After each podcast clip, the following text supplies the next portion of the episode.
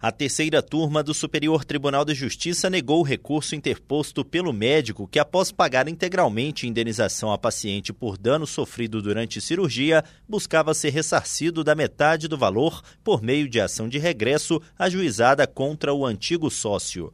O médico apontou que a própria sentença reconheceu a solidariedade ao estabelecer a condenação.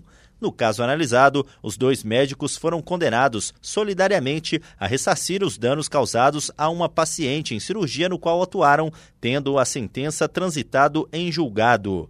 Na fase de execução, o recorrente arcou integralmente com a condenação, mas propôs ação de regresso contra o colega de profissão por entender que ele deveria ressarci-lo em 50% do valor indenizatório. O juízo de primeiro grau negou o pedido sob a alegação de que o distrato estabelecido entre o autor e o réu visava exatamente separar obrigações e direitos que os sócios tivessem compartilhado no período em que atuaram juntos o Tribunal de Justiça de Mato Grosso do Sul manteve a sentença. No STJ, o médico argumentou que o distrato não poderia ser usado para alterar a relação de responsabilidade solidária definida na sentença. O colegiado, no entanto, negou o provimento ao recurso. O relator, ministro Ricardo Vilas Boas Cueva, salientou que o distrato trata exatamente das atribuições assumidas por cada sócio a partir da dissolução da sociedade.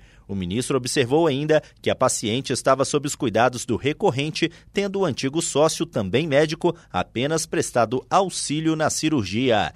Do Superior Tribunal de Justiça, Tiago Gomide.